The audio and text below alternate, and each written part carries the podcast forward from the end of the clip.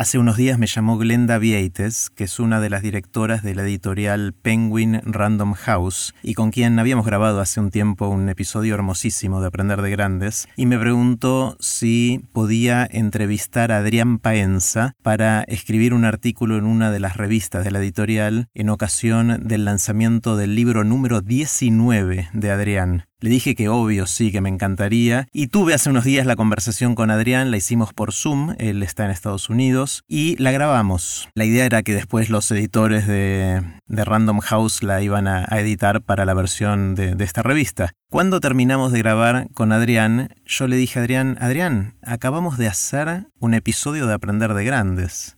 Y Adrián me dijo sí. Entonces, con el permiso de Adrián, transformamos esa conversación que tuvimos en un episodio de Aprender de Grandes que les comparto ahora. Durante la conversación no sabíamos que esto iba a ser así. La calidad del audio no es excelente porque fue grabado por Zoom, pero se entiende bastante bien. Con Adrián, como siempre, hablamos de un montón de temas y también revisamos, recordamos muchas de las cosas que vivimos en nuestra amistad, que ya lleva más de 36 años. Creo que muchas de esas cosas les pueden parecer interesantes o divertidas. Antes de dejarlos con Adrián, les cuento qué es todo esto.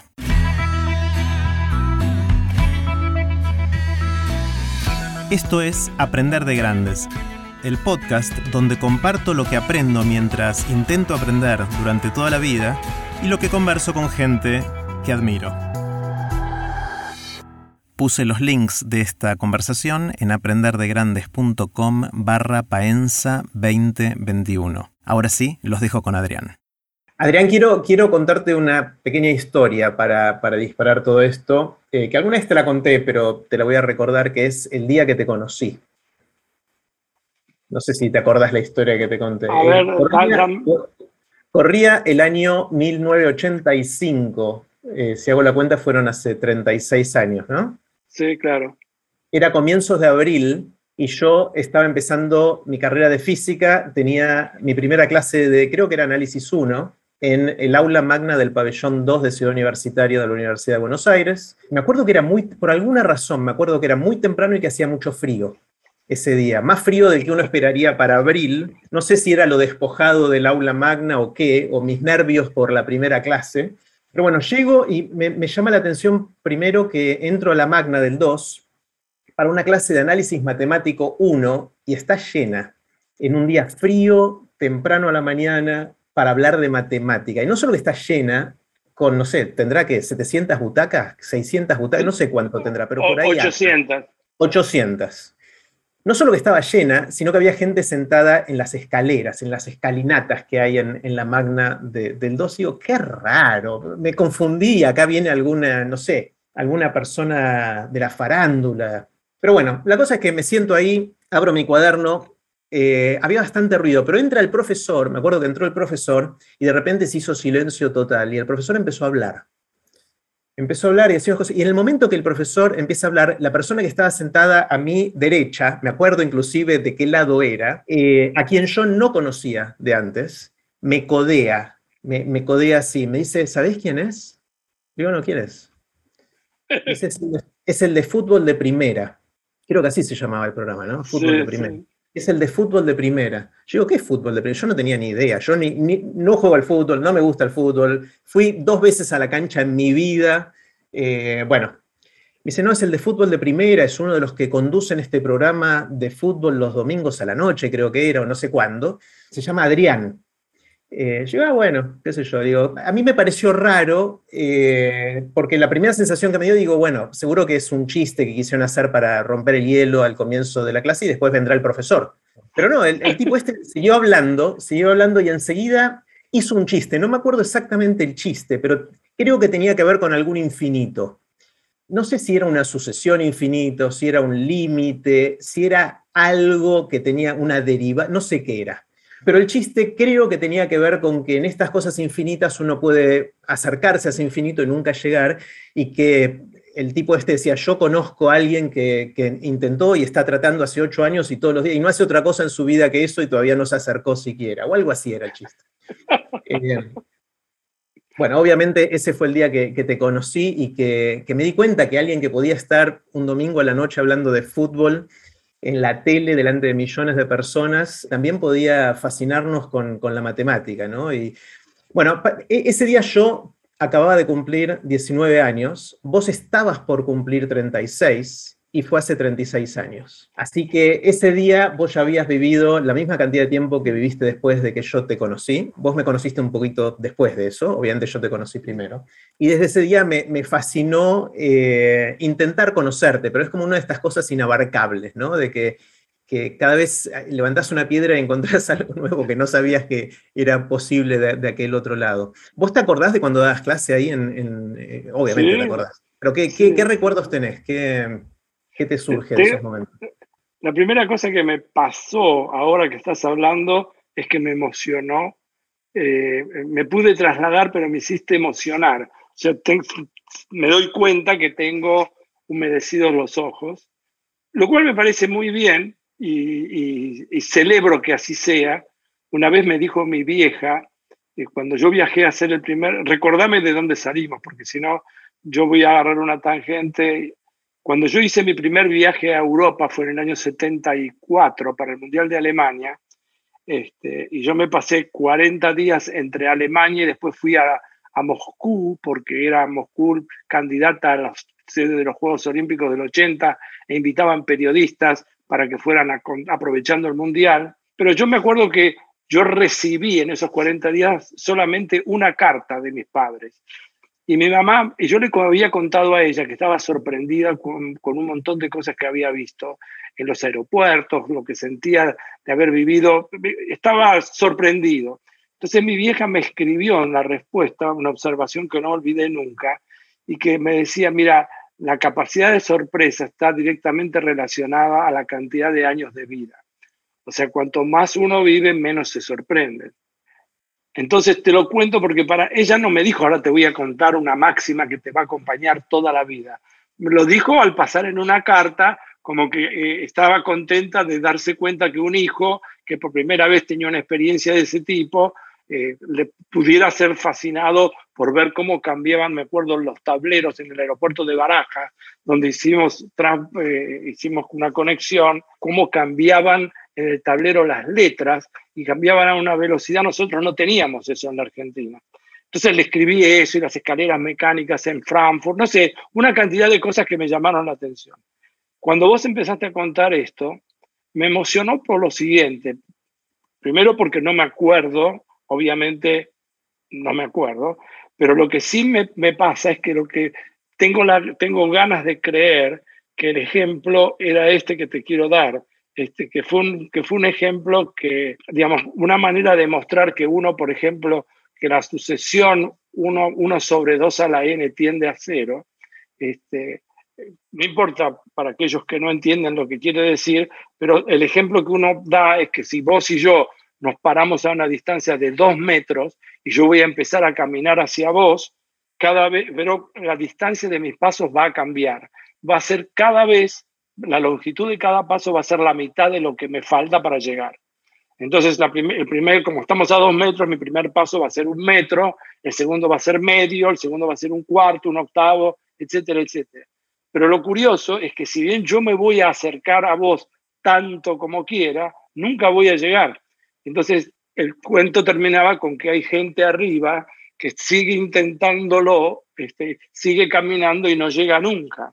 Bueno, este, ese tipo de cosas me hace acordar, sí, a, tanto como para, no sé si decir humanizarlo, porque tampoco es que yo me proponía, eh, bueno, este chiste lo voy a hacer en este lugar, sino que me salieron y me siguen saliendo cosas naturalmente. Y, este, y yo tengo dos sobrinos, hijos de mi hermana, que siempre me dicen, ¿cómo puede ser, tío, que tengas una anécdota para cada cosa? Yo les digo que tengo una anécdota para cada cosa porque yo viví tantos años que ya justamente me pasaron un montón de cosas. Y de las tantas, tomando cualquier tópico, en algún momento algunas de, de ese subgrupo de cosas sobresalió por algo. Por ejemplo, el hecho de que hubiera gente sentada en las escalinatas. Yo me acuerdo que yo agarraba la tiza y empezaba a las 8 de la mañana y a mí me parece, como las clases eran libres y cada uno podía venir cuando quisiera, venir, no venir, uno podía ser alumno regular viniendo nada más que a dar examen, este, o sea, venía a dar los dos o tres parciales y el final. Al no ser obligatorio, yo no sentía, yo no tenía ni que pasar lista ni nada. El que estaba ahí sentado era porque había elegido venir. Y a mí me parecía que era respetuoso, si la clase empezaba a las 8, era muy respetuoso para todos que a las 8 de la mañana empezara. Para, y, me acuerdo de eso y lo conté, eh, lo conté en un momento determinado en la charla en Seúl, haciendo la cuenta, que no sé si hice contigo alguna vez, pero vos pensás que si había 800 personas sentadas en el aula magna, en dos cuatrimestres son 1.600 pensando que eso lo hice durante casi 40 años, ponele 30, 30 por 1.600 es 48.000. Suponete que estoy exagerando y que nunca fueron, vamos a suponer que fue la mitad, 24.000, 25.000 exalumnos. Es una barbaridad. Vos recién decías que fútbol de primera o todos los goles, a lo mejor era en el año 84, que es lo mismo, porque era el programa de fútbol que fue cambiando de nombre cuando Ávila compró los derechos, el programa tenía millones de personas. O sea que yo estaba, estábamos tocando la vida de personas como lo hacés vos cuando, cuando intervenís con TED o cuando hiciste la nota a Polgar, por ejemplo. Hay momentos de tu vida en donde tu participación significó que estabas modificando la vida de, de algunas personas. Uno en general, una persona le modifica la vida a las personas que tiene alrededor, a la mujer, a los hijos, a los padres, a los hermanos, a los amigos más cercanos, pero nosotros tenemos un privilegio que hay que tener mucho cuidado. Un día Carmen Cés, te voy a decir algo más porque no me quiero olvidar de esta anécdota. Un día yo escribí en una, contratapa de página 12 cómo se podía multiplicar sin saber las tablas, sabiendo nada más que la tabla del 2. O sea, sabía, había que saber, hay que saber cómo multiplicar por 2 y dividir por 2 olvidando el resto, números enteros, olvidando el resto. Y lo escribí. Y me contó Daniel Filmus, que en ese momento era ministro de Educación, que él había dado una charla con docentes, que había como 500 personas, y que él había que tenían en la mesa la tapa del diario en donde mostraba eso. Entonces Carmen César, una matemática muy distinguida, amiga nuestra, tuya y mía, este, alumna también, Carmen César un día me dijo, también hablando de eso, me dijo, Adrián, tené mucho cuidado con lo que decís, porque hay mucha gente que te escucha. Entonces, si vos decís algo, es como si hubiera un principio de autoridad generado por el tiempo, y entonces tené cuidado con lo que decís, pensá bien, porque hay mucha gente que te sigue. Y eso me dio, fue como si alguien me hubiera sacudido, es otra manera de decirme, mira, presta atención, digamos, o sea, equivocarme me voy a equivocar, pero tener cuidado con algunas aseveraciones, no las pongas en términos absolutos, porque después quedan como verdades que son muy difíciles de discutir, porque lo dijo el profesor, como nos pasaba cuando... Me, haces pensar, Adrián, una cosa que es, con esto del impacto que tenemos eh, al tener exposición pública de alguna manera, pareciera que hay como una tensión, em, en inglés dice trade-off, es como una, una, tensión que no se puede tener lo mejor de los dos mundos, en el sentido de llegar a mucha gente y llegar con profundidad. Uno tiene esta sensación de que si querés llegar con profundidad a alguien, tenés que estar en el uno a uno, tenés que conversar como estamos conversando nosotros ahora, o no sé, lo podés tener con un amigo, con un hijo, con un hermano, con alguien cercano, y podés impactar mucho en la vida del otro. Por otro lado, si querés llegar a mucha gente, podés usar los medios masivos de comunicación o alguna otra manera de llegar, eh, y vas a tener impacto en mucha gente, pero un impacto más leve, más, o sea, pensando el estereotipo del entretenimiento, por ejemplo, a través de los medios, vas al cine y bueno, algún actor famoso te impactó, te hizo emocionar, te hizo, no sé, vivir una historia durante un rato y está bien y es un impacto en general pequeño, pero masivo. El tema es si se puede romper esa tensión, ¿no? Y si podemos tener lo mejor de los dos mundos. Y yo creo que una de las cosas que fui aprendiendo a lo largo del tiempo es que tuviste mucho impacto con tus alumnos y con la gente que te seguía en los medios masivos en profundidad. Gente que cuenta historias que vos me contaste, que yo escuché por otro lado, que yo viví en persona, de gente que se ve profundamente transformado por algo que escucha decir a vos, algo que vos decís y que ellos escuchan y que los impactan eh, de distintas maneras. Y vos seguramente estás pensando en dividir por cero y en algunas otras historias que me fuiste contando a lo largo de la vida. Exactamente, estaba pensando en ese ejemplo.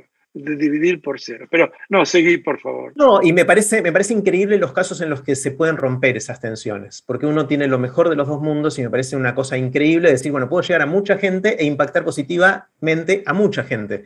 Eh, y, no hace falta la relación uno a uno, que obviamente es, ideal, es genial, pero eso no es escalable. No puedes hacer eso con millones de personas, pero sí puedes llegar a millones de personas de, de otra manera. ¿Me recordás la historia de Ir por Cero? Pues para mí es emblemática.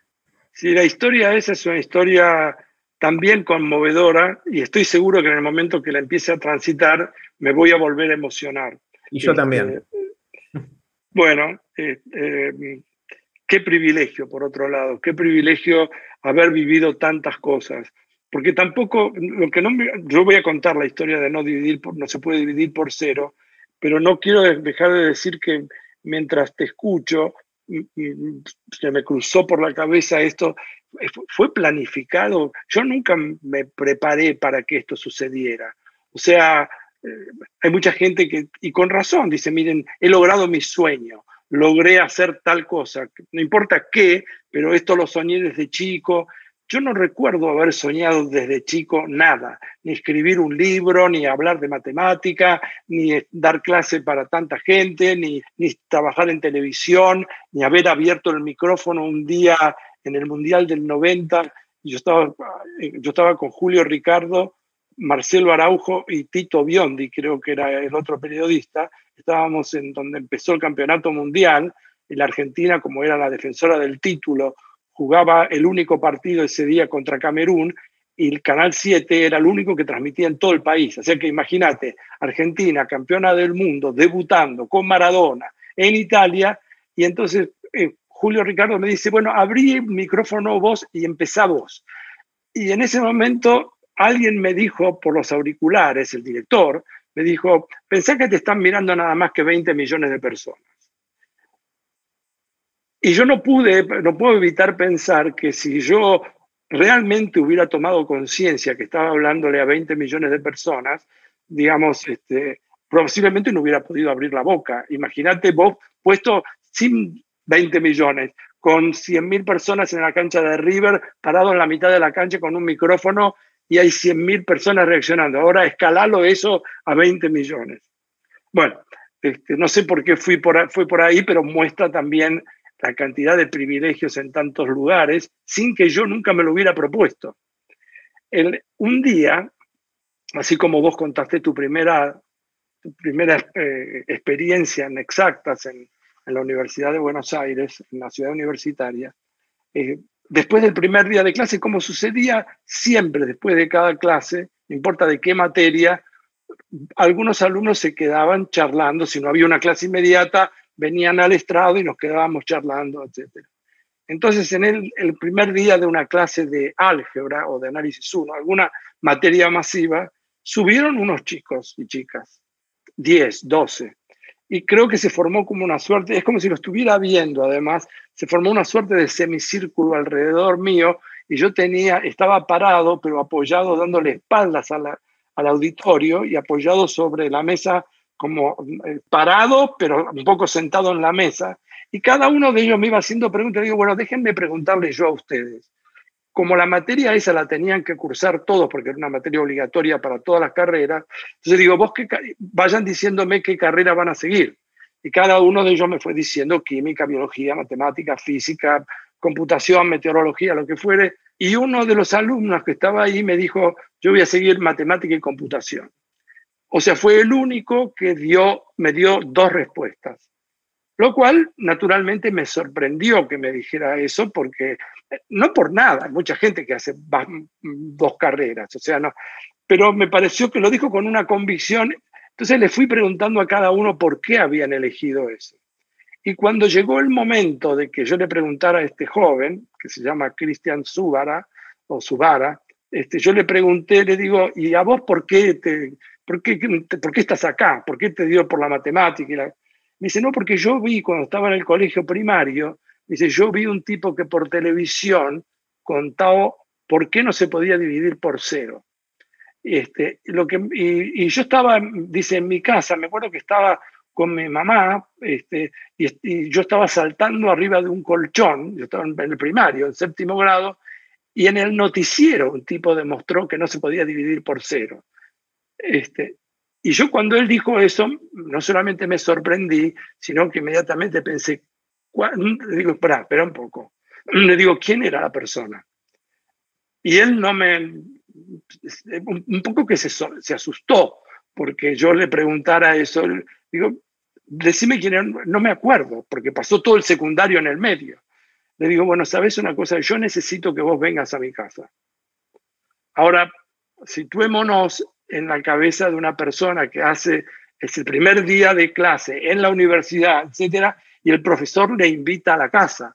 Este, ¿qué, ¿Qué habría de...? Y yo como tengo grabados todos mis programas, todo, yo digo, esto lo tengo que haber dicho y recordaba que en el año 89, cuando recién había empezado Menem como presidente, eh, Fernando Niembro era el director del canal y me pidió, dice, yo quiero que vos me, entregues tres meses de tu vida. Eh, esa fue la frase que usó. Digo, ¿qué quiere decir? Yo quiero que vos estés conmigo tres meses y me ayudes a pensar y quiero que hables en el noticiero, que hagas una columna de lo que quieras.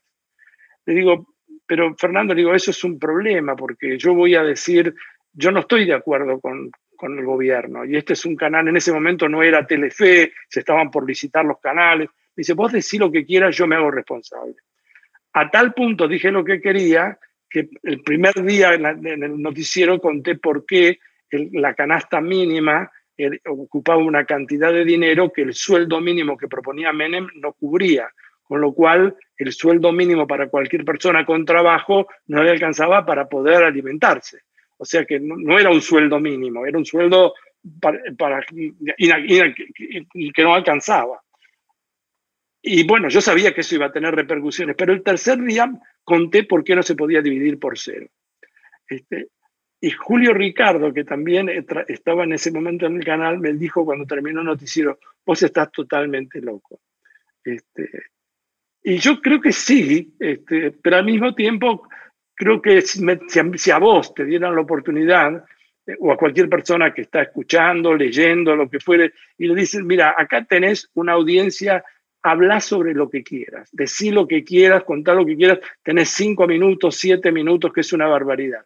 Y si vos te pones a pensar en un noticiero de televisión, digamos, donde está todo caliente, las noticias del día y etcétera, y aparte la competencia entre Canal 11 y Canal 13, a ver que todos a la misma hora, que un tipo de pronto se pare y en un pizarrón cuente que no se puede dividir por cero. Bueno, total es que yo lo llevé a Cristian a mi casa, busqué el video, encontré el video, se lo mostré y él me dijo que no se acordaba. o sea que la historia tiene un final, tiene un final que corresponde con la realidad. O sea, uno, para que sea una, mejor peliculita, un corto, debería ser que sí, ese fue el momento, pero él no me lo pudo decir y además no me pudo mentir, no me pudo decir sí, porque yo lo hubiera creído. Pero digo, ¿vos estás seguro? Es que no me acuerdo, me dijo. Y yo aparte... interesante, Adrián, qué interesante dos cosas, ¿no? Primero, que eh, el impacto va más allá de la persona, lo que pega es la idea. O sea, hubo algo de tu idea que trascendió a tu cara, a tu voz, a tu identidad y le pegó a, esta persona una manera de marcarlo en la vida, ¿no? Eh, y lo segundo es que, es obvio que sos vos, porque no hay la probabilidad de que sea otro que haya hecho eso, es cero. Eh, justamente, ¿no? Entonces, eh, está me encanta que el final de la historia sea que él no se haya acordado.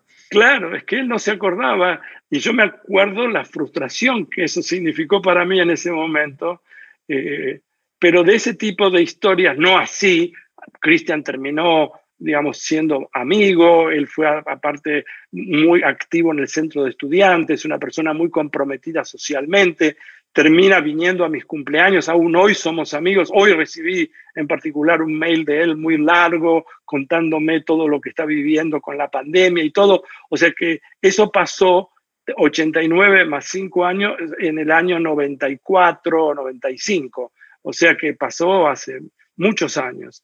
Este, y, bueno, no sé, pero como tengo muchos ejemplos, esas son cosas eh, cuando da la sensación que uno dice, que uno aprende de los alumnos y parece un cliché, como mm. que en realidad eh, uno lo dice porque queda bien decirlo. Sin embargo, yo podría dar, eh, no, no, lo voy a hacer, pero voy a, yo podría, yo recuerdo, vos, por ejemplo, eh, tenías, terminamos nosotros también amigos por muchas cosas que pasaron, y había, como vos, había mucha gente, pero vos te destacabas porque tenías interés, curiosidades, y de hecho me acuerdo cuando fue la elección de Cafiero y Casela, tu participación, vinieron tus padres y cómo convocamos a los taximetreros para ser los primeros. Déjame, que yo cuente, yo cuento esa historia, a ver que, si, si, fue así. Y me encanta una de las cosas que, para los que estén escuchando o desgrabando esto, una de las cosas que jugamos a hacer con Adrián, dado que hace, nos conocimos hace 36 años, o yo lo conozco a él, él me conoció un poquitito después, eh, jugamos a comparar notas respecto a anécdotas compartidas. Eh, tenemos varias de esas, pero bueno, una fue esto que fue en 1987, elecciones de, mm, después de cuatro años de ¿Gobernador de la provincia de Buenos Aires? Esto era? gobernador de provincia de Buenos Aires y también había de legislatura, del Congreso había, no me acuerdo si había diputados, senadores, diputados seguros, no me acuerdo si había senadores en juego o no. Eh, y hasta ese momento había, no, no, existían las estadísticas, se tardaba mucho en hacer el recuento. Em, había bocas de urna, pero puntuales y para nada representativas de nada, con lo cual en general no eran una indicación de hacia dónde iba el resultado de la elección una vez que cerraban las, las mesas. Pero Adrián tuvo esta idea de, em, de ver si se podía hacer algo distinto. Y contrató, en ese momento empezaban a aparecer los radiotaxis.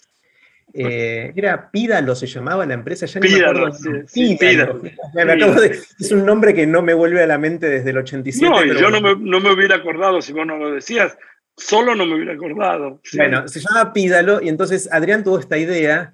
En ese momento estaba trabajando en Radio del Plata, si no me equivoco, eh, en un programa donde estaban Bernardo, Bernardo Neustadt y otros más eh, que, hacían mucho periodismo en ese momento, y tuvo la idea de ver si podían usar la red de radiotaxis de ese momento para hacer lo que ahora se llamaría una boca de urna computarizada y en la nube. Ponele.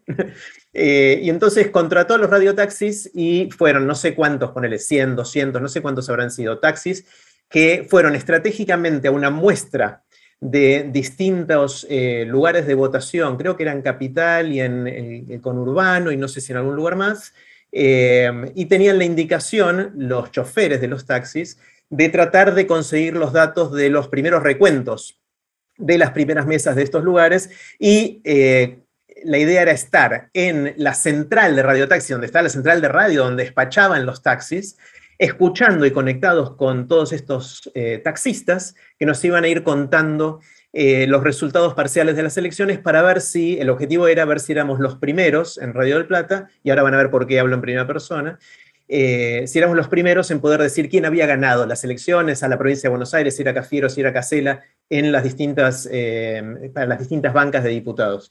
Eh, y fue muy gracioso porque Adrián me pidió si podía ayudar en hacer un programa de computación que pudiera consolidar esos datos.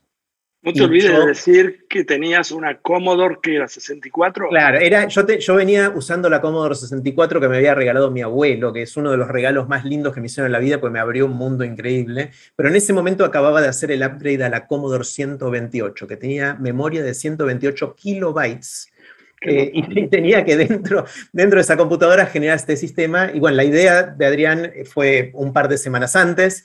Eh, y yo dije, bueno, en un par de semanas tengo que construir un sistema informático que permita procesar eso en tiempo real, que esté testeado, que no cometa errores. Imagínense el papelón que hubiese sido eh, decir algo que estaba mal, ¿no? Entonces, bueno, me acuerdo que me fui a la oficina de mi vieja y de mi viejo y me instalé ahí. Dormí ahí creo que 10 días más o menos en una colchoneta muy finita Todavía recuerdo el dolor de espalda de eso, pero la pasé espectacular. O sea, estuve 19 horas por día, literalmente, durante 7, 10 días, no sé cuánto, programando eso, testeándolo, probando. Y llegamos eh, al día ese en el cual nos instalamos en la central de Pídalo, eh, para hacer todo esto el día de las elecciones y empiezan a llegar los resultados. Entonces, con cada uno de estos taxistas estaba el operador que me gritaba, mesa 34, tantos votos para este, tantos para el otro, y yo rápidamente lo trataba de poner en la computadora. Y al rato empieza a llegar Adrián y me dice, ¿y qué, qué onda? ¿Quién va ganando? No dijo qué onda, ¿quién va ganando? Eh, y yo, muy nervioso, apretaba la tecla de resultados parciales en el sistemita que había hecho y veía los resultados. Y bueno, eh, Cafiero le ganó a Casela, esa, esa fue fácil de predecir y fuimos efectivamente en ese momento el primer medio que pudo eh, dar ese resultado. Pero lo más interesante, y ahí para mí fue un recuerdo imborrable, estaba, había un partido que se llamaba el PI, que era el Partido Intransigente. De Oscar Allende, ¿no? Oscar Allende, exactamente, y era uno de los candidatos a diputado, si mal no recuerdo, eh, y el programita en un momento dijo, eh, me, daba como resultado, hay alta, con alta confianza, podemos decir, que el PI va a ganar una banca en diputados. Y, yo le dije eso a Adrián, y me dice, no, Adrián, Adrián me dijo, es imposible. No, no, puede, no, no puede ser, debe haber un error en el programa. Y yo me empecé a transpirar, me acuerdo, me empecé a poner nervioso y digo, uy, habré, habré hecho algo mal. Pero bueno, eso me, me terminó ganando un, un escaño. Un, escaño. Y, Neustad, me dijo, ¿usted está seguro? Porque yo por línea privada tenés que contar eso. O lo puedo contar, en el momento que vos me contaste eso, este, yo lo llamé, llamé por teléfono a la radio, no sé cómo nos comunicábamos por línea privada, y le avisé, porque eso, las elecciones eran un domingo, y Neustadt no tenía programa el domingo, pero él llegó a la radio en el momento, supongamos que cerraban las mesas a las 6 de la tarde, él habrá llegado a las 4. Y cuando se empezaron a llegar los datos de Pídalo, que, iban que convergían en la central, donde había una señorita que iba recibiendo los datos, también tenés que decir que vinieron tu mamá, tu papá y creo que tu abuelo. Tu mamá. Y, tu mi mamá. y, tu mamá vino pero ¿no estaban tus abuelos o tu abuela? que haya venido, sí, sí, es muy probable que haya estado mi abuela eh, o alguno, no me acuerdo. Eh, pero vinieron para coparticipar y, y, vos, y, yo le hablé a Neustadt porque yo se, le pasaba la información a otra persona y Neustadt vino al teléfono y me dijo, ¿usted está seguro de lo que está diciendo? Y le digo, sí. Este, y eso fue una cosa, qué notable además, qué notable la confianza, eh, de, la confianza que vos y yo teníamos vos porque lo habías hecho y yo lo que la confianza que te tenía vos. O sea, yo ahora digo que tenía confianza, en su momento me puse nervioso. No, y bueno, pero pusiste nervioso, pero no modificaste los resultados para que se acomodaran a que no, debía haber un escaño. Me parece que estaba Rabanaque Caballero, no sé por qué me suena que era Oscar Alende, era candidato a gobernador y me parece que... Bueno, no me acuerdo, pero lo que, lo que estoy seguro es que hubo un escaño para el PI acá debería estar Alejandro Fabri, este, que él seguro que se acuerda. Alejandro se acuerda hasta el resultado en números de, la elección. Seguro, él tiene recuerdos de, vida que yo no, que viví yo, que yo no me acuerdo. Este, bueno, Adrián, toda esta historia te la cuento porque yo admiro mucho a la gente que hace muy bien lo suyo. ¿sí? O sea, que hay gente que se dedica a algo y lo lleva a un nivel de excelencia o lo mejora o lo que fuera. Pero me fascina cuando alguien logra innovar, cuando alguien logra cambiar un poquito las reglas de juego de algo, porque ahí hay, algo más allá. Es como Picasso, que fue un gran pintor clásico, pero después vino el cubismo y vino el periodo de los distintos colores y, cambió las reglas de juego de la pintura. ¿no? Entonces, conversando con amigos, siempre nos, nos, fascina decir, bueno, empezamos a cambiar figuritas, ¿no? Y uno dice, bueno, no, yo conocí a uno que que, enseñó la matemática de una manera increíble, que logró convencer a alguien, o no convencer, seducir a alguien para que siga matemática por contarle por qué no se puede dividir por cero. Y otro dice, no, no, yo admiro a uno que agarró y enamoró a un país con el básquet, un, un país donde, donde casi no se juega, o se juega poquito al básquet, no se juega de manera profesional, y que hizo algo muy raro, de comprar por dos mangos los derechos para mostrar el básquet y empezar a hacer programas de básquet. Y, ahora es un país que lleva muchos jugadores a la NBA y que muchos de ellos reconocen que su enamoramiento empezó mirando esos programas. Y de repente otro de mis amigos dice, no, no, yo, yo admiro a alguien si logra hacer libros sobre ciencia o sobre matemática que se transformen en bestsellers. ¿Dónde se escucha algo así? No puede ser algo así. Eh, y de repente dice, no, no, no, yo, yo prefiero o, me, me encanta la gente que se pone a, comentar fútbol y de repente eh, introduce el pensamiento crítico y los datos en el fútbol. No, no, dice otro. Yo, admiro a alguien que se acercó tanto a Diego Maradona que fue el que le hizo la entrevista de Me cortaron las piernas eh, en el Mundial 94. Y de repente otro dice, no, no, eh, A mí me fascina la gente que cambia las reglas del periodismo político en un país, que lo, lo lleva a otro nivel. Y otro dice, no, la verdad, yo la gente que más admiro es esa que dejó una estela detrás suyo de aprendices, de gente que reconoce eh, en el maestro un impacto como de relación maestro-aprendiz que, les impactó en la vida. Y obviamente eh, estoy hablando de la misma persona y puede sonar un poquito condescendiente, pero, pero es lo que siento eh, y me hace acordar muchísimo al lanzamiento del iPhone. No sé si te acordás del lanzamiento del iPhone cuando Steve Jobs, hizo el primer lanzamiento del iPhone, que él lo presentó de, una manera magistral y que yo acabo de plagiar, esencialmente.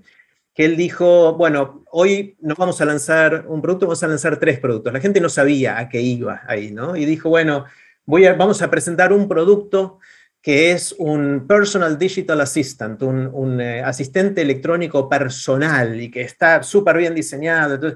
y, también vamos a presentar hoy una nueva generación de teléfono, un teléfono que realmente lleva la telefonía a otro lugar. Y lo tercero, vamos a presentar también, dice, un dispositivo que redefine la forma en que vamos a acceder a Internet. Y él termina diciendo, bueno, ya se dan cuenta, ¿no? No estoy hablando de tres productos, estoy hablando de uno solo, aquí está el iPhone. ¿No? Entonces, de, alguna manera acabo de plagiar a, Steve Jobs para tratar de condensar, eh, porque trato de, pensar, ¿no? Pensando en, tratando de pensar de qué íbamos a hablar, si íbamos a hablar de política, de matemática, de deporte, de el asombro, lo que fuera, que, que en realidad lo que me parece que, que, te, por lo menos desde mi punto de vista, desde mi humilde y parcial punto de vista, lo que te fue caracterizando es esa sensación de meterte en un área y en tantas áreas distintas y decir, ¿qué puedo hacer acá? Eh, y hay algo de, eso que decías al principio del asombro que te dijo tu mamá en la carta eh, cuando te mandó a Alemania o a Rusia en el Mundial 74. Eh, hay algo de ese asombro que, que te fue llevando en la vida a tratar de unir puntas, ¿no? Y de tratar de hacer polinización cruzada de cosas que estaban en un lugar y no en el otro y llevarlas y ver cómo eso podía transformar alguno de los campos. No, seguramente no lo pensaste así, no lo diseñaste así, pero visto en retrospectiva, eh, también como dice Steve Jobs, es más fácil construir la historia mirando hacia atrás, ¿no? Y, unir los puntos mirando hacia atrás que planificarlo hacia adelante. Siento que ahí hay como un sello, ¿no? Es como que un patrón, una, secuencia de cosas que empiezan a aparecerse de, tratar de, o, de lograr, no sé si tratar, por lo menos de lograr, de redefinir cómo se calcula el resultado de una elección, entre otras cosas, pero tantas más, ¿no? Eh, mientras te escuchaba, quiero decirte que estaba pensando, hubo una cosa que cuando sucedió, y lo voy a poner en gerundio, mientras estaba sucediendo, ahora voy a contarte qué fue, se, se produjo algo que fue como un quiebre, y que fue lo siguiente. Cuando estaba terminado el primer libro, Matemáticas, estás ahí, que fue una idea de Diego Golombek en Ciencia que Ladra, nos sentamos con él y Carlos Díaz, que es el director de la editorial Siglo XXI, y en un momento determinado, antes de firmar el contrato, eh, yo le dije que yo quería que el libro lo pusiera en internet. Este, me dice, bueno, estoy hablando del año 2004 o 2005, o sea, porque internet hoy y que haya cosas para bajar en forma gratuita, también, digamos, la posibilidad de hacer lo que voy a contar, entonces yo le dije que quería que se pudiera bajar gratuitamente por internet. Y yo recuerdo que estábamos sentados Diego a mi derecha y, nosotros dos de un lado de la mesa y del otro lado de la mesa estaba Carlos Díaz, que se quedó mirándome muy sorprendido porque como modelo de negocio, el hecho de que alguien publique un libro y que simultáneamente, porque si vos me decís que después de 10 años o 15 años el libro adquiere un valor que permite que ya se vendió la cantidad de ejemplares, si se iba a compensar la ganancia o la pérdida o lo que fuere. Este, y se quedó mirándome y le digo, mira, a mí no me importa tanto la cifra inicial del contrato como que me interesa que el libro se pueda bajar gratuitamente por Internet. Necesitamos angostar la brecha entre aquellos que no saben y tampoco pueden porque no tienen acceso al dinero y yo, es como si lo estuviera viendo a Diego Golombek que golpeaba con el dedo, como si alguien que está haciendo así con una mesa, y como haciendo ruiditos, este, porque se produjo un silencio. Ahora, lo notable es que él dijo que sí, porque yo le quiero dar el crédito. A mí me era fácil pedir. Lo que sí no fue notable es que Carlos Díaz dijo sí. Y a partir de ese momento hubo una secuela de otros 18 libros, digamos, este, ahora está por aparecer el número 19, bueno, después de ese 18, contando el que viene, en donde todos se pueden bajar gratuitamente por Internet y no alteró el modelo de negocios, creo que lo potenció en algún lugar y sirvió para que, por ejemplo, de ese particular número uno se vendieran más de un millón de ejemplares, lo cual es una cosa que yo no me puedo quedar con el crédito de eso, porque yo no lo sabía. La, primera impresión de ese libro fueron, este, Carlos Díaz me dijo, como vos sos una persona conocida, en lugar de imprimir 3.000, vamos a publicar 4.000. Vamos a imprimir 4.000. Solo para dar una idea, cuando apareció el segundo volumen, la primera impresión fueron 40.000. Es decir, ahora lo cuento porque yo sé que eso fue una cosa transformadora. Pero lo que no quiero es que quede como, bueno, yo pensé, bueno, ahora voy a hacer así, voy a escribir un libro que va a lograr, de ninguna, o sea, algunas veces, o la mayoría de las veces, pasan cosas como la de Fleming, que descubrí, no quiero comparar esto con descubrir la penicilina, pero evidentemente lo logró, digamos, sin querer lograrlo, no estaba a la búsqueda de eso, descubrió, digamos, uno hizo uno de los descubrimientos más importantes del siglo XX, ¿no? O sea, este, lo que es tener antibióticos o no tenerlos. Bueno, pero quiero decirte que hay un montón de... ¿Por qué aparecen esas cosas? O sea, ¿qué es lo que las dispara? ¿Por qué eh, hay, digamos, cuál fue el entorno que me rodeó a mí durante todo el tiempo que permitió que yo pudiera pensar algunas cosas distintas? ¿Por qué hacer charlas como los grupos de los sábados, en donde era juntarnos gente de tantas disciplinas diferentes? Yo podría decir que eso surgió de charlas con vos, en donde vos me contaste cuando estabas aspirando a entrar al Boston Consulting Group y que te mandaron a tu casa una cantidad, una, vos deberías contar, la que citaron a un grupo de, eran el Babson College que se juntaron, que fue el lugar de concentración de la Argentina, vos deberías contar la anécdota, que te mandaron una caja con libros que se suponía que tenías una semana para leer. ¿Estoy diciendo bien? Corregime.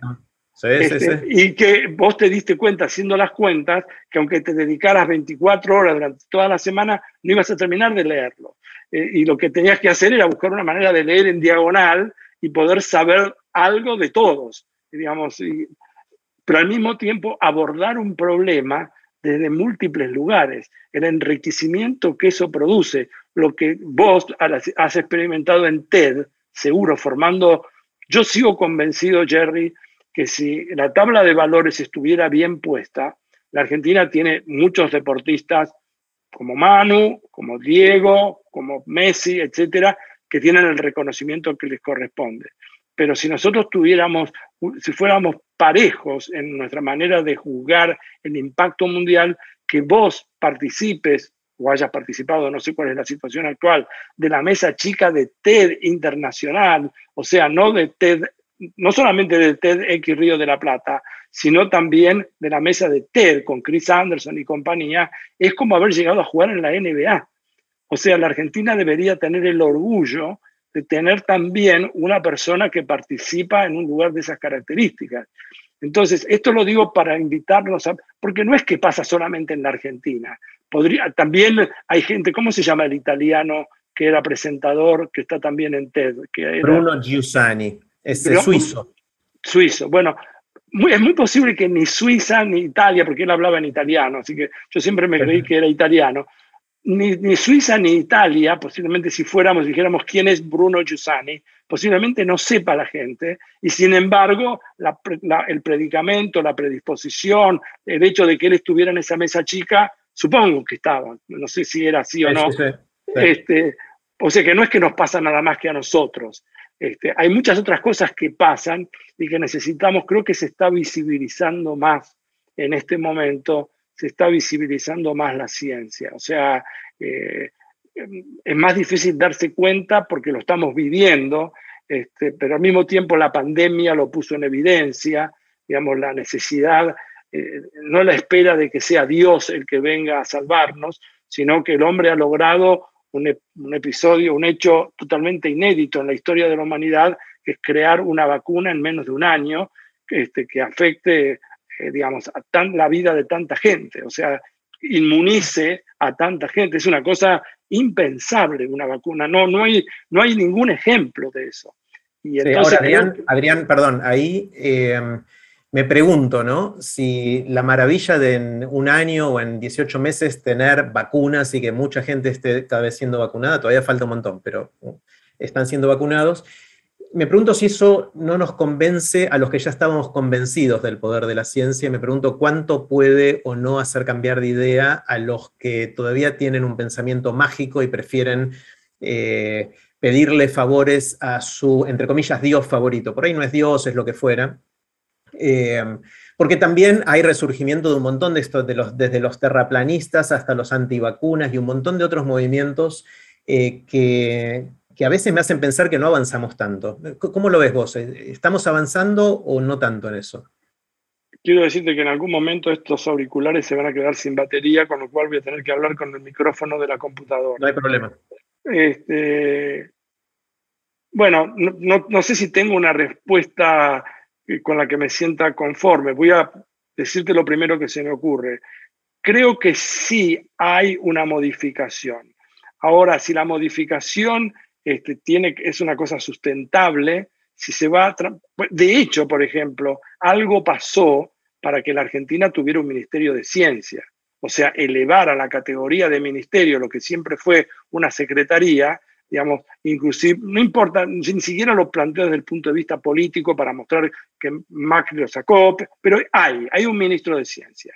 Y, y hay un ministro de ciencia, y es para nosotros un orgullo que eso pase. O sea que yo me acuerdo que Kirchner me llamó y me dijo, juntame a los mejores 10 o 20 científicos, eso hablo de Néstor Kirchner, en la Argentina.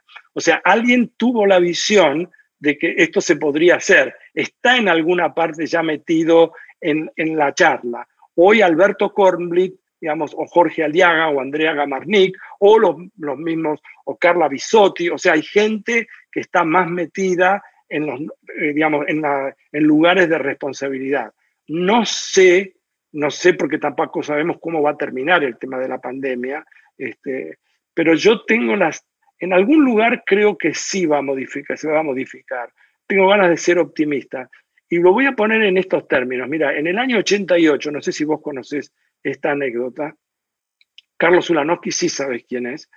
Carlos Ulanowski me invitó, él era director de la... Eh, de la mm, él era el que decidía qué editorial iban las páginas centrales de Clarín. Entonces, como yo lo conocía, Carlos me llamó un día y me dijo, ¿por qué no haces una cosa? Esto es febrero del año 1988. O sea, haciendo las cuentas, son hace 33 años. Este, y me dijo, escribís lo que quieras de matemáticas. El título va a ser este. Yo te digo el título, vos escribís lo que quieras el título va a ser En defensa de la matemática. O sea, sé vos, ya que yo siempre decía que tiene mala prensa y etcétera. Y yo escribí una, una nota que salió publicada en Clarín, en la tapa, en las páginas centrales, el cuerpo central, que empezaba así, matemática, ¿estás ahí? No, me estoy poniendo las preguntas. Y conté algunos problemas de los que aparecieron después en los libros. Tuvo un impacto relativo dentro de la facultad o dentro del sistema universitario, académico, porque fue raro. Pero no me llamó al día siguiente ULA y me dijo, mira, están rompiendo los teléfonos, la gente quiere más de esto. No hubo más de eso. Sin embargo, esas historias, 20 años después, tuvieron una aceptación distinta. Entonces, algo pasó en la sociedad que hizo que en aquel momento no tuviera ninguna repercusión, o a lo mejor la tuvo y no teníamos los medios porque no estaban las redes sociales que podían hacerlo notorio o hacerlo visible. Era mucho lío llamar al diario por teléfono, comunicarte para líneas rotativas, 10 líneas, qué sé yo. ¿Quién, ¿A quién, quién se dedica eso? Hay que tener tiempo. En cambio ahora de pronto se viraliza y hay alguien que ve la idea y después lo transforma en libro, en programa de televisión o en una canción o lo que fuere.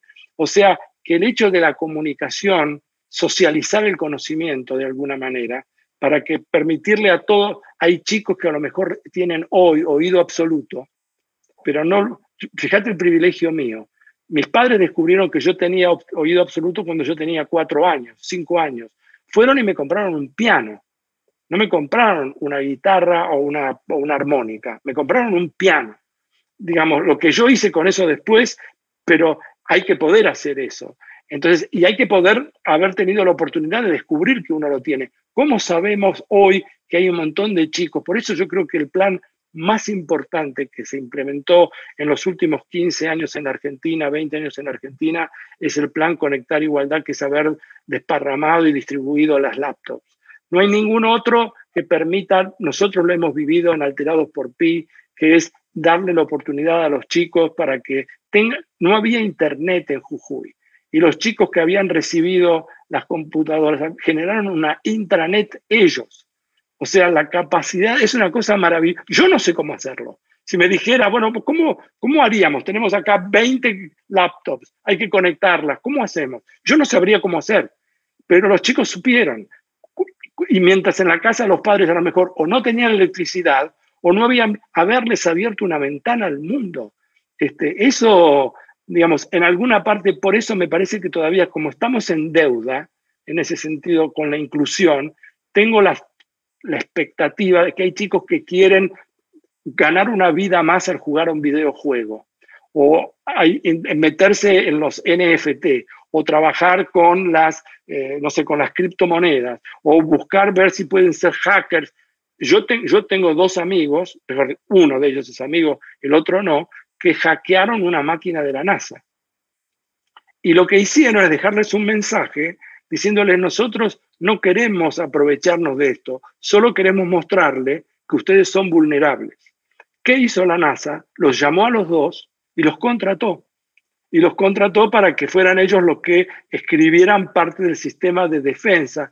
Bueno, entonces, eh, si nosotros logramos visibilizar esto, si, si hay más Albertos Kornblitz y gente como vos, y gente como Diego Golombek, y gente como Jorge Aliaga, gente que se dedica a la... Nora Bar, por ejemplo. El trabajo de Nora Bar es una cosa maravillosa, lo que ella ha hecho desde un diario, desde un reducto pequeño pequeño entre comillas, en La Nación, y ahora se jubila Nora, deja el diario, este, y espero que no deje de producir. O sea, la comunicación, como siempre, parece que no, pero digamos, el, periodismo y los comunicadores tenemos un compromiso. Y cuando digo comunicadores te estoy incluyendo, este, porque somos, sin quererlo, somos disparadores de ideas, este, sin dar, o sea, el simple hecho de estar. Sí, no sé si te contesté, pero... No, sí, espectacular. De hecho, te cuento entre paréntesis que el próximo episodio de Aprender de Grandes, que sale el lunes, es con Nora Bar. Eh, grabamos con ella hace un, par de meses eh, y realmente es un lujo, un lujo tener a Nora cerca y, que nos haya impactado a tantos en, la vida. Yendo un poquito, Adrián, al tema de lo que inició ULA en 1988, eh, dándote ese desafío, ¿no? Que hasta ese momento no habías escrito nada o mucho. No. Eh, y vos eras más de hablar, de hablar en, un, aula, en un micrófono, en una cama, frente a una cámara, pero no tanto de escribir y, ULA te dio ese desafío. Y hay una de las cosas que empezó a pasar en ese artículo, pero que mantuviste hasta el libro número 19 inclusive, y es una característica poco común que yo veo en cómo escribís. Yo siento que cuando escribís, contrariamente a la mayor parte de los escritores que tienen un registro oral y un registro escrito, que hablan distinto de cómo escriben, porque es natural, ¿no? La palabra escrita tiene otra, otro contexto, otro contexto de, de lectura, de consumo, de como quieras llamarlo, pero vos no. Yo siento que vos, por lo menos desde mi perspectiva, vos escribís como hablas. Cuando yo leo uno de tus libros, siento que estoy sentado en un café y que me estás contando historias, ¿no? Y que usas las mismas palabras, los mismos puntos suspensivos que usás cuando estamos tomando un café. Eh, ¿Eso fue una decisión consciente de, ese estilo? ¿Cómo, te, acordás cómo se desarrolló eso? No, se desarrolló, lo que decís es muy cierto, es que yo no sé escribir. Yo lo que sé es hablar y lo que puedo hacer es sentarme y escribir. Yo cuando te escribo a vos un mail, Yo te estoy escribiendo como si te estuviera enfrente. Lo único que lamento es que no existe el diálogo, pero si yo pudiera lo haría con cada uno. A mí me gustaría estar. ¿Por qué no contar lo que pasó con tu hijo? Lo que pasó con el tema del, juego, del cuarto, cuando, eh, digamos, podés contar lo que pasó con eh, contalo, contalo vos, Este, bueno, yo voy a contar que en un momento determinado yo di una charla en Exactas, este, creo que se inauguraba un mural, no me acuerdo, este, y vos corregime con los, con los detalles que yo voy a distorsionar, este, y en un momento determinado sé que tu hijo, uno, Leandro era el que estaba... En, no, Juli, Julián. Julián, estaba sentado en, en, la audiencia y se quedó pensando en un problema que yo había contado de un juego, este, un juego un, juego, un juego de mesa, un juego al que se llama Cuarto con Q, no le estoy haciendo publicidad, pero si tienen oportunidad, aparte no hace falta tenerlo el juego, uno lo puede eh, dibujar el juego. Y yo lo que conté es que yo lo vi, se lo regalé una, lo vi porque lo vi en una charla que lo tienen en el Museo de Matemática en Cataluña, que es un lugar espectacular. De todos los museos de matemática que conocí, y conocí el, que está en París y el que está en Nueva York, y etcétera, posiblemente tengan la menor cantidad de recursos, pero la creatividad de esa gente es maravillosa. Y ellos fueron los primeros que me regalaron un cuarto, un, juego. Ese juego yo se lo regalé, después lo compré y se lo regalé a un amigo mío acá en, Chicago. Y como éramos poca gente, eh, nos, propusimos jugar. Y yo recuerdo que jugamos de tal manera que eh, se juega muy rápido y las partidas terminan rápido, pudimos jugar todos contra todos muchas veces. Pero a mí me pasó que yo perdí todas las partidas. O sea, no es que perdí la mayoría, no pude ganar nunca. Pero lo que me llamó la atención es que nunca hubo un empate. O sea, en ningún momento se produjo un empate. Digo, ¿se podrá empatar este juego? Y lo conté en una charla, estaba Estela de Carlotto sentada adelante, estaba Filmus, estaban, había un montón de gente. Y en particular estaba tu hijo. Y, este, y Juli creo que se quedó pensando eso y empezó y escribió e hizo un aporte sobre el juego y etcétera. Y yo lo quise incluir en el libro porque ¿qué edad podría tener? Eso fue hace dos o tres años. ¿Qué edad tenía? Y ahora Juli, Juli cumple mañana 23, así que habrá tenido 20, 21. 20, 21 años.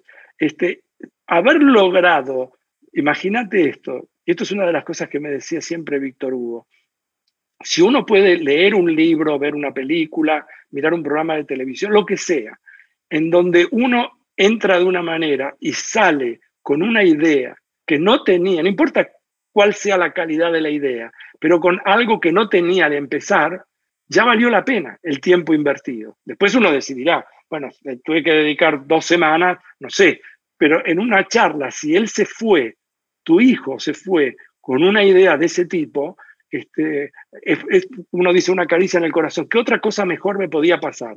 Pero además yo lo que quería era incluirlo en el libro, incluir lo que él me había escrito, porque a mí eso me pareció que tiene que ser un estímulo. O sea, y esa es la idea, lograr, porque yo no sabía la respuesta.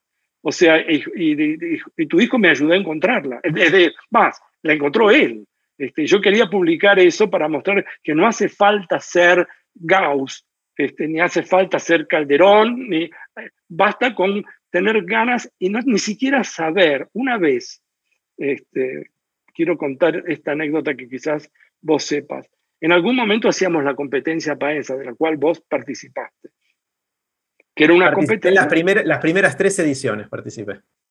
Bueno, pues, y, y, la hicimos durante 25 años, no sé qué año habrá sido, pero resulta que en un momento determinado eran seis problemas u ocho problemas que se hacían en, todas las, en todos los departamentos de matemática del país, este, en, todas las universidades, etc. Y después se amplió al Uruguay y eran ocho problemas que elegíamos entre Eduardo Dubuc, Alicia Dickenstein, Carmen César, también estuvo Fernando Kuckerman, etc.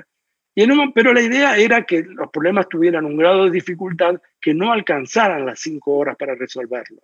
Porque nosotros, no, era, no podíamos ponerle 10 a todo el mundo, necesitábamos establecer un orden y ver cuánto habían avanzado y en qué tipo de problemas. Y a cada problema le dábamos 20 puntos. Alberto Calderón, que posiblemente si hubiera habido un premio Nobel de Matemática, lo hubiera ganado para la Argentina, era quien era presidente honorario de la fundación. Y en un momento determinado me llamó a la noche a la casa de, de mis viejos y me dice, eh, Paenza, me dice, ¿usted sabe cómo sale el ejercicio 4? La competencia, eso fue supongamos un domingo a la noche y la competencia era el lunes. Este, ya se había distribuido por todo el país, los delegados ya lo tenían. Le digo, mire, yo no sé exactamente cómo se resuelve, pero Alicia Dickenstein sí. Dice, mire, yo le quiero decir algo. A mí me llevó mucho tiempo resolver ese problema. Me parece que, eh, digo, ¿cómo lo arreglamos esa situación? No lo podíamos sacar, pero lo que entonces me sugirió, pónganle una carga distinta, adviértanle a la gente que va a sentarse que ese problema va a otorgar más puntos. Bueno, resultado es que eso hicimos, tuvimos que comunicarnos, no había internet, nos comunicamos por teléfono con todos los delegados, cambiamos el puntaje. Resultado, ya participaba, no, no participaba gente del Uruguay, nadie lo pudo hacer. O sea, nadie hizo nada del problema. Pero yo se lo había mandado también a Baldomero Rubio Segovia, que en ese momento era el director del departamento, no, era el decano de la Universidad Complutense de Madrid un matemático que pasó por la Argentina dejando una huella muy importante. Y nos hicimos muy amigos con él y su mujer. Y Baldomero, yo le había mandado a él los problemas, me escribió una carta como, que me llegó como dos meses después diciéndome, Adrián, no sabemos, acá yo puse el problema en el, yo no lo pude resolver, él era un, es, es uno de los mejores matemáticos españoles y no lo pudo resolver nadie acá. Me dice, ¿cuál es la respuesta? Entonces yo le mandé la respuesta y yo después iba, creo que fue en el año 80 y, eh, no, 94, no, no, me acuerdo, sí que tenía que ir a Europa con el seleccionado argentino de fútbol.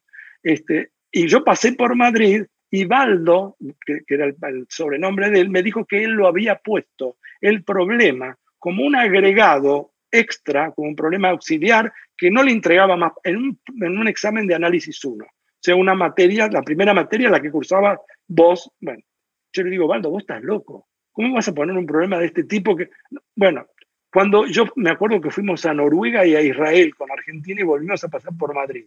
Y me contó que una alumna había resuelto el problema. Pero una alumna de primer año. Y me mostró la solución. La solución ocupaba tres renglones o cuatro renglones.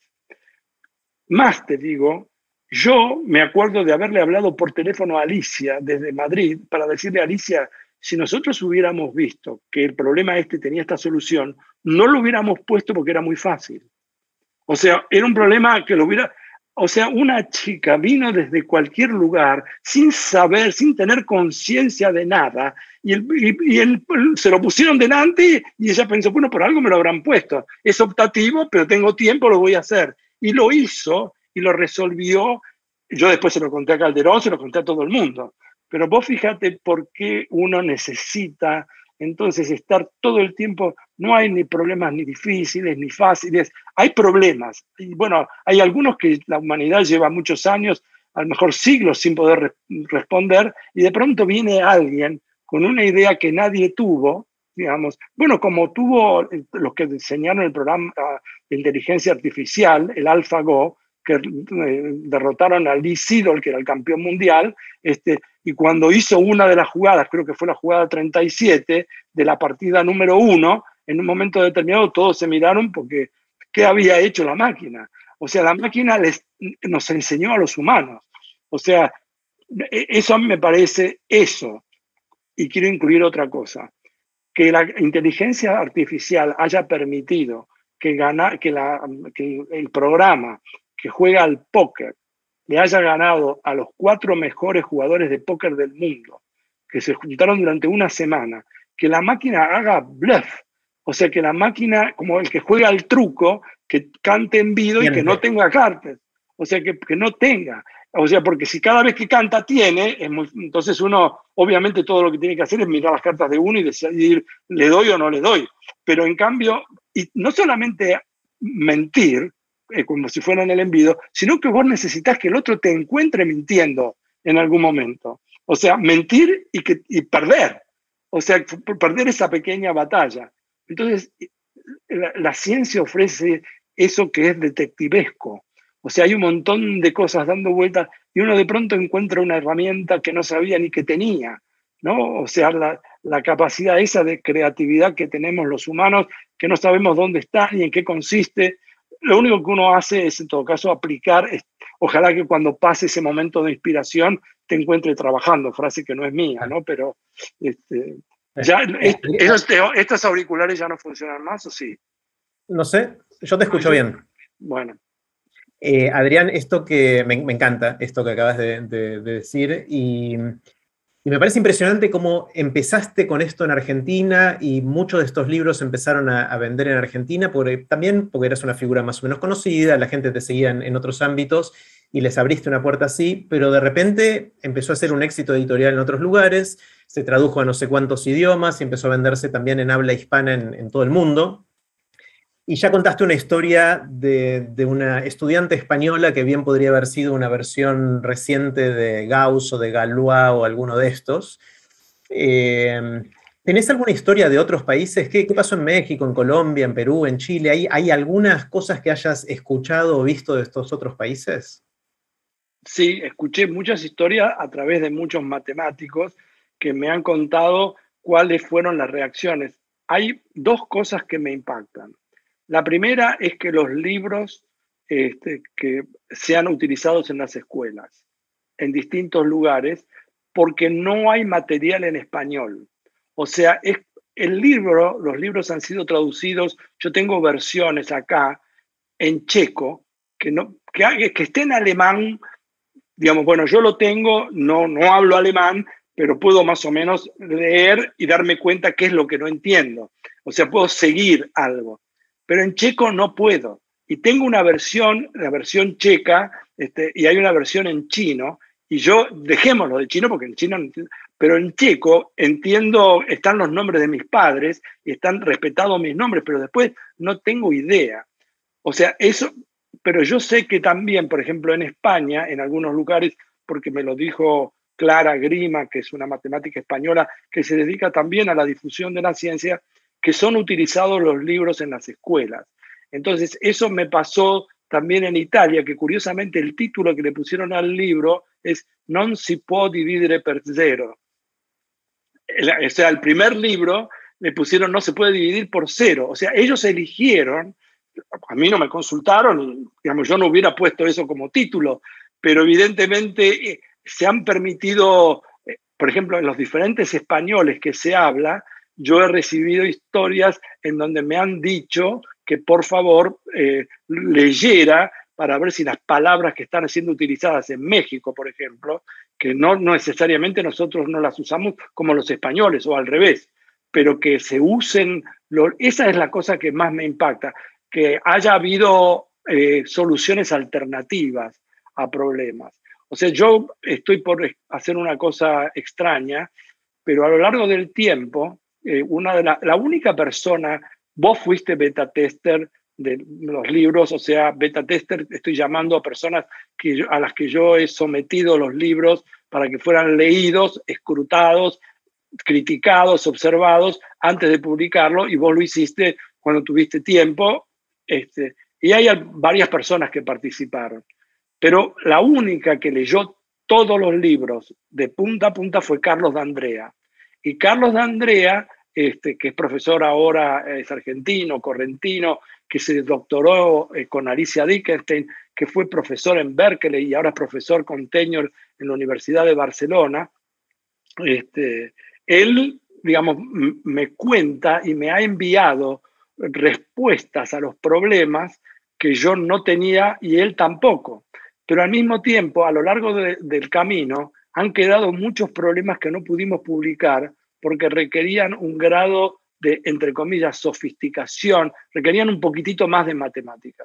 Entonces quedamos que en algún momento yo quisiera poder escribir con Carlos D'Andrea un libro que no sé si publicará o no Random House o Sudamericana, a lo mejor sí, pero si no lo publicaríamos en la facultad, este, pero que, que circule en donde hay un montón de problemas que quedaron puntas para tirar y que eso es lo que el otro día en una charla en Panamá, que, se organizó desde Panamá para, no sé, para el grupo de personas que ellos tienen como seguidores, este, que me dijeron que ellos tenían varias cosas de varios problemas eh, porque participaba gente de, todas, de toda América, que, hispanoparlante, y que cada uno de ellos tenía cosas para decir.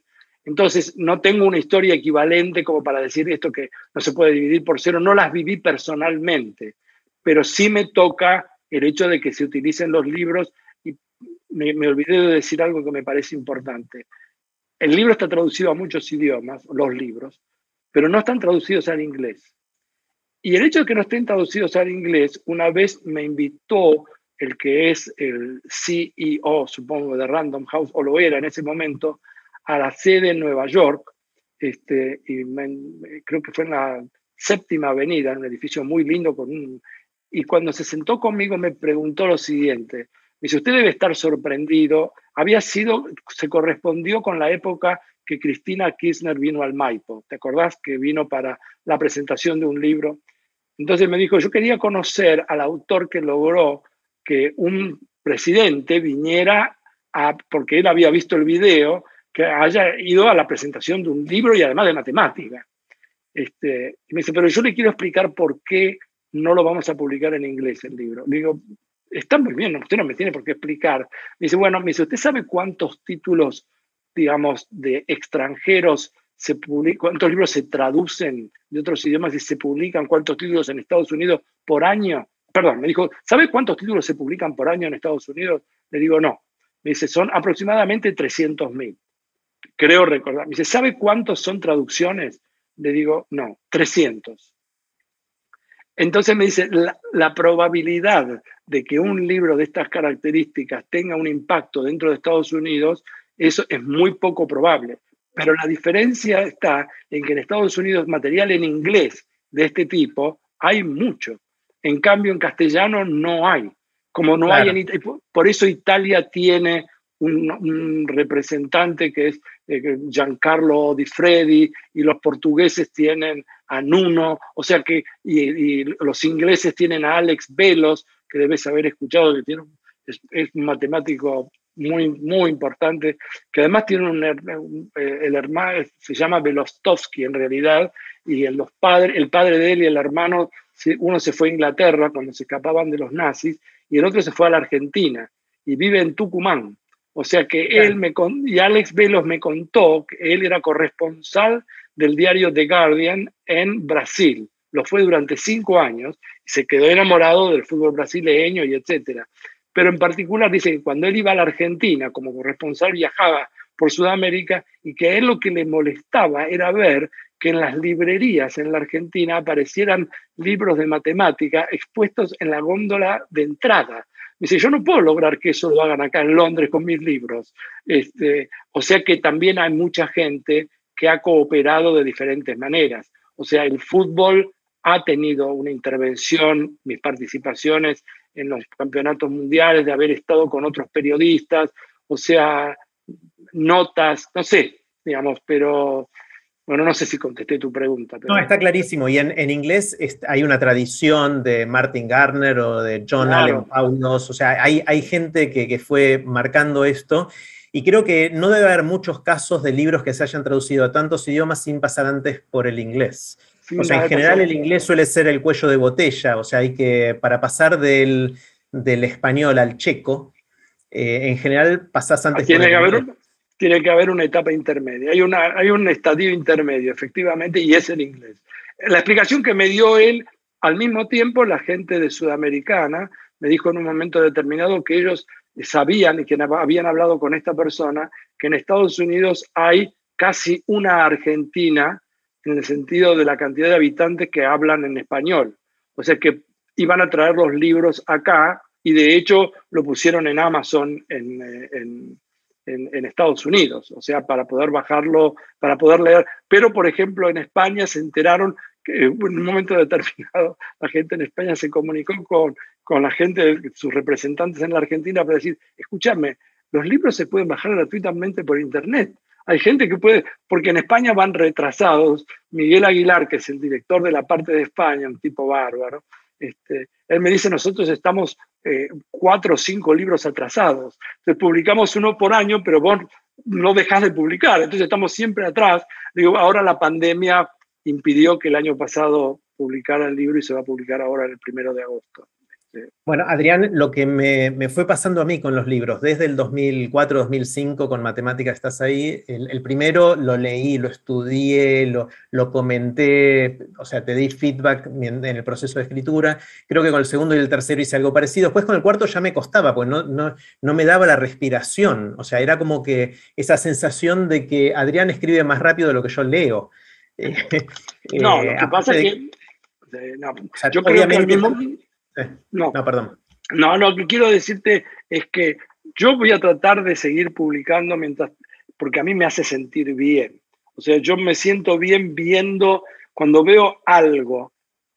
De hecho, por ejemplo, hoy publiqué en, publicó, página 12 publicó un artículo, una contratapa, en donde yo le escuché decir a un matemático alemán, y lo leí después cuando fuimos jurados de un premio que se hizo que organizó la UNESCO cuando fue el año del planeta Tierra, se juntaron eh, matemáticos, eh, se convocó a estudiantes de todo el mundo que mandaran trabajos a París, a la UNESCO, de manera tal de ver qué impacto tenía la matemática este, en mejorar la calidad de vida de la Tierra, ya sea contribuyendo para el, mejoramiento del calentamiento global o cómo resolver el problema de la salud de los océanos, en fin, de la polución.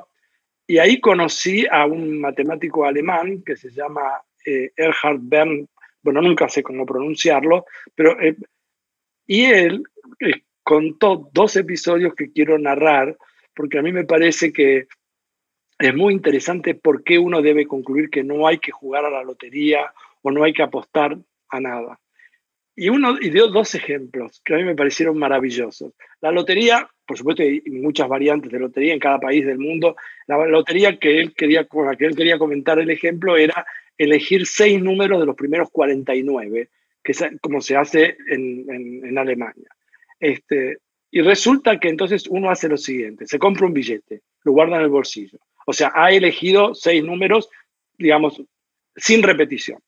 Entonces ahora sucede lo siguiente, una persona está en un colectivo, está en un ómnibus, está lloviendo afuera. ¿Te conté el ejemplo este ya? Sí, sí, pero este, contalo porque me encanta. Este, y hay una señorita que está sentada y que está con su paraguas y en un momento determinado el colectivo para, pero ella, y ella se da cuenta que es la parada donde ella tiene que salir y sale corriendo. Este, pero se olvida el paraguas. Entonces el señor que estaba parado ahí al lado de la señorita ya no tiene manera de alcanzarla, entonces espera y a la noche toma su teléfono y disca un número de siete cifras, digamos, asumiendo de que el código de área marca un número de siete cifras.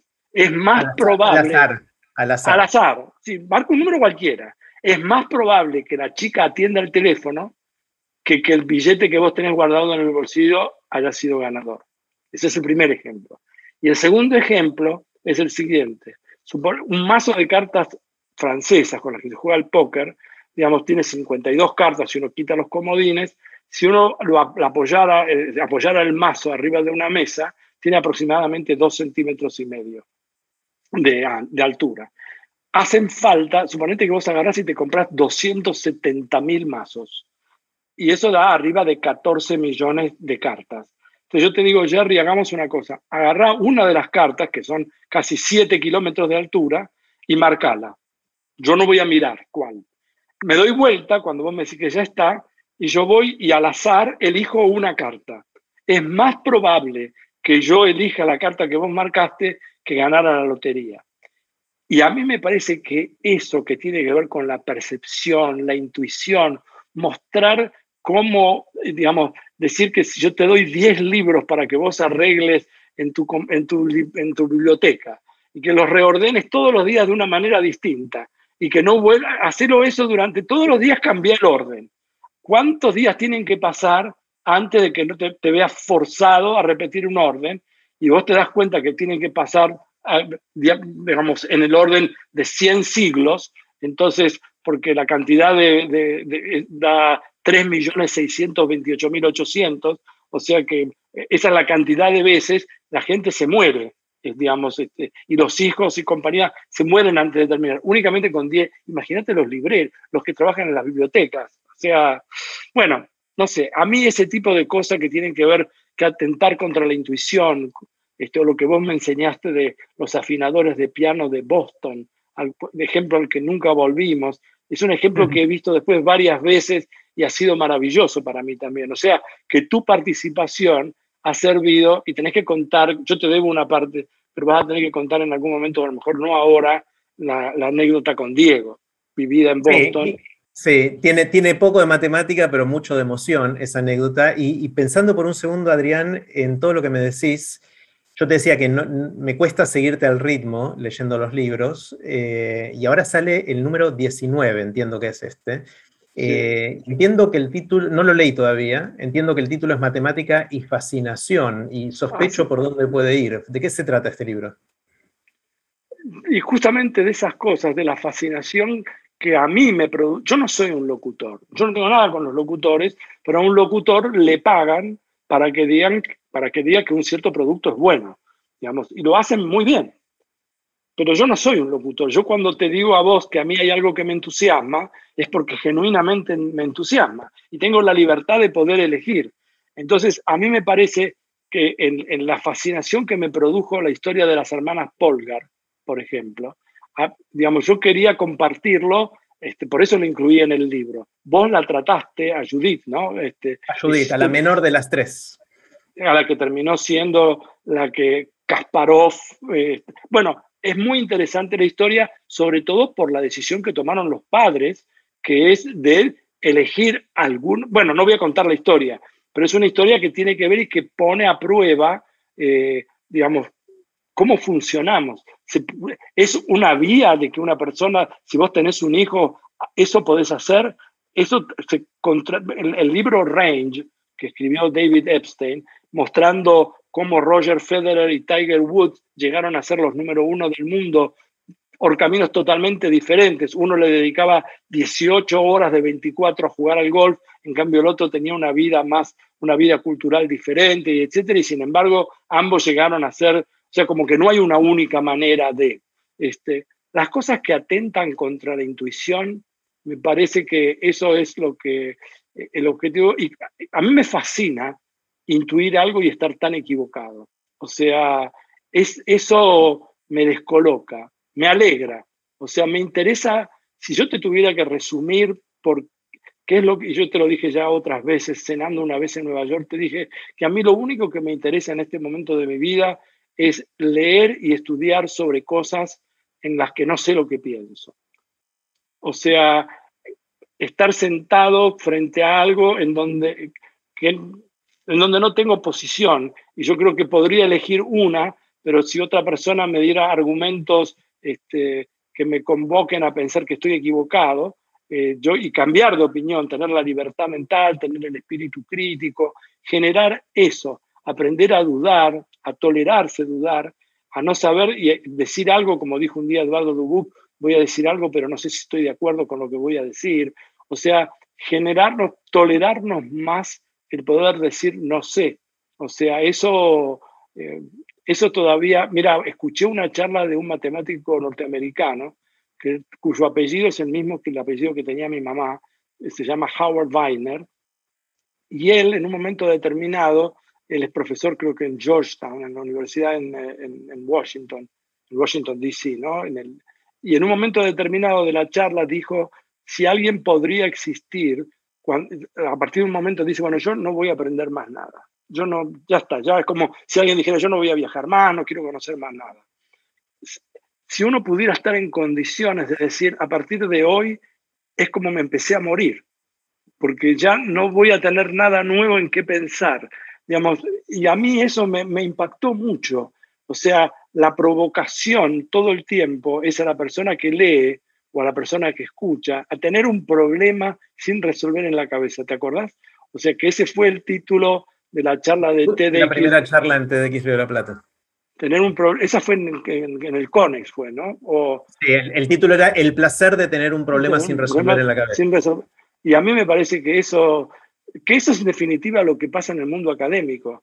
Yo creo que uno, el otro día me preguntaba Manu Ginobili, ¿por qué razón en las universidades norteamericanas se produce lo que se produce? Este, y hay tantas. Y, yo le dije, matemática de calidad, por ejemplo, En la Argentina hay, sin ninguna duda, la, matemática produce matemáticos, pero la diferencia está que en Estados Unidos, en los bares, en las, en las distintas, en las cafeterías, o sea, la, la masa crítica de profesores e investigadores de todo el mundo que vienen, no solamente matemáticos, que vienen y que hablan sobre lo que están pensando. O sea, son constantes, vos escuchás, aunque vos no sepas, estás coparticipando de un grupo de personas que están compartiendo contigo lo que no saben, este, no lo que sí saben. Y yo disfruto de sentarme y escuchar, porque yo creo que cuanto más cuando uno habla, uno no aprende. Es decir, uno aprende.